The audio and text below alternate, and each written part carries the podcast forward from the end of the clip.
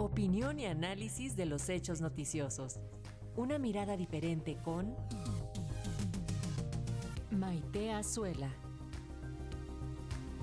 Es el martes de Derechos Humanos en Resonancia y no nos podemos ir sin el comentario de Maite Azuela, académica, promotora de los derechos humanos, que hoy nos hablará sobre eh, la obra del defensor de los derechos humanos, Miguel Conchamalo, quien falleció la semana pasada. Muy buenos días, Maite. Adelante, te escuchamos.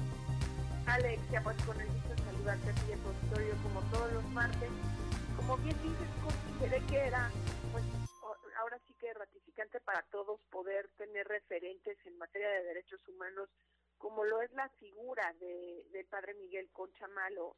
que pues para quienes no lo conocen, y esa es mi intención de platicar hoy sobre él, fue el pionero de los derechos humanos desde 1978, de los de los primeros seres humanos en México que se enfocó tanto desde su trabajo en el sacerdocio como en el trabajo que hacía en la academia, en las universidades, en las escuelas, para poder pues hablar de los derechos humanos, darle contenido a lo que significaban, pero más que nada dar con su ejemplo el ejercicio de cómo teníamos que dar batalla para que los derechos humanos pudieran materializarse y fueran permeando en la vida cotidiana de las y los mexicanos y, encontré uno de los homenajes, porque obviamente con una figura tan prominente como la del padre Concha, pues se han hecho varios desde su fallecimiento, que le hicieron en la Universidad Autónoma de Querétaro.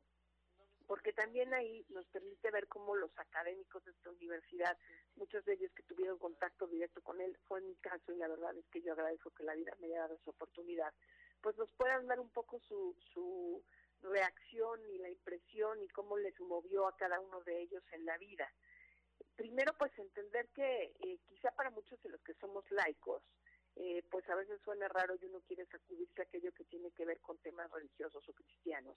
Pero lo que es un hecho es que además de que su trayectoria está muy fundamentada en estos valores cristianos de hermandad, de comunidad, de, de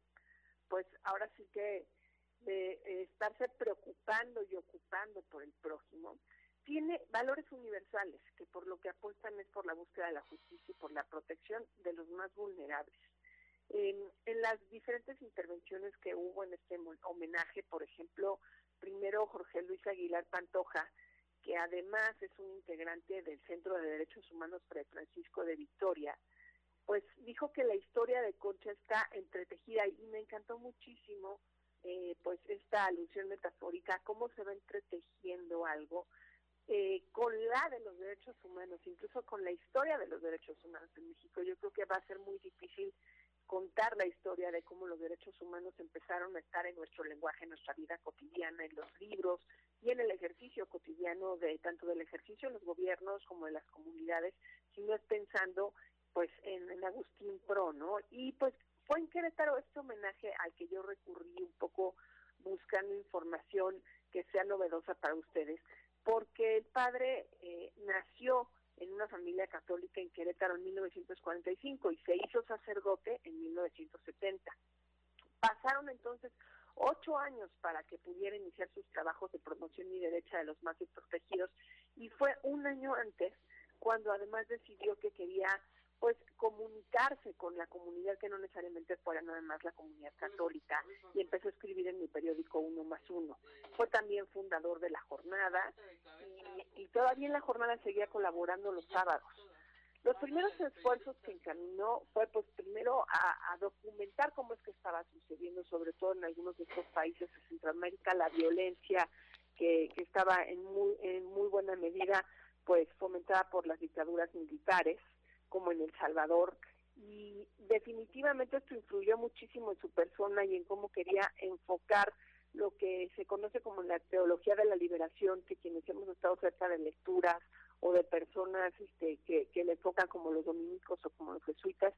sabemos que de lo que trata es de fortalecer a las comunidades a partir del seno familiar, pero también pues a partir de, de hacer trabajo comunitario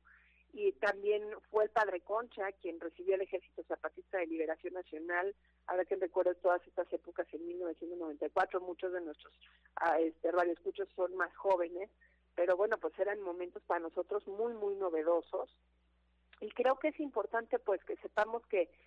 que esta reseña sobre la trayectoria académica del padre Miguel del padre Miguel Concha destaca mucho estos esfuerzos para que podamos sistematizar la investigación en derechos humanos y pues qué mejor que para una columna como derechos humanos en resonancia poder hacer referencia a este tema y a lo importante que es contar la historia, escribir la historia, redactarla y dejarla como un testimonio ya no solo de referente de investigación, sino de referente vívido de cómo se deben de impulsar los derechos humanos.